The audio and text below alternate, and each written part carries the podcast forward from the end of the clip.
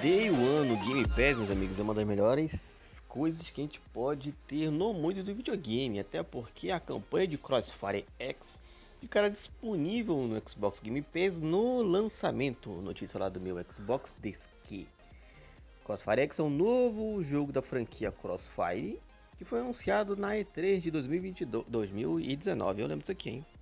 O jogo é um FPS em primeira pessoa que estava previsto para ser lançado em 2020 mas acabou sendo adiado para 2021 e posteriormente foi adiado para 2022. O jogo contará com multiplayer gratuito feita pela Smilegate e terá duas campanhas desenvolvidas pela Remedy, desenvolvedora de Control Alan Wake e Control Break.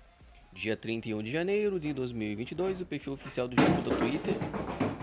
Esse foi um barulho do meu cachorrinho, gente, brincando aqui.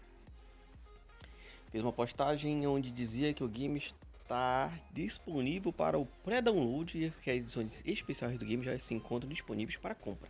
Também foi informado que uma das campanhas do jogo, Operation Catalyst, estará disponível no dia do lançamento no Xbox Game Pass. Joguinho, aí gente, aí sim, aí sim, hein?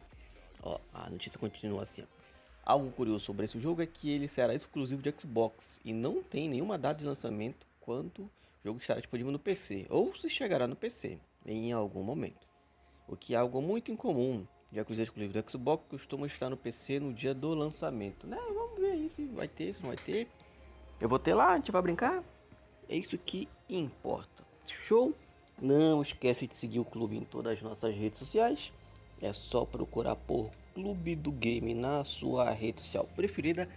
De preferência aquela que você mais usa para ficar mais tempo lá e dar esse engajamento para nós. Show? Eu sou o Léo e tchau.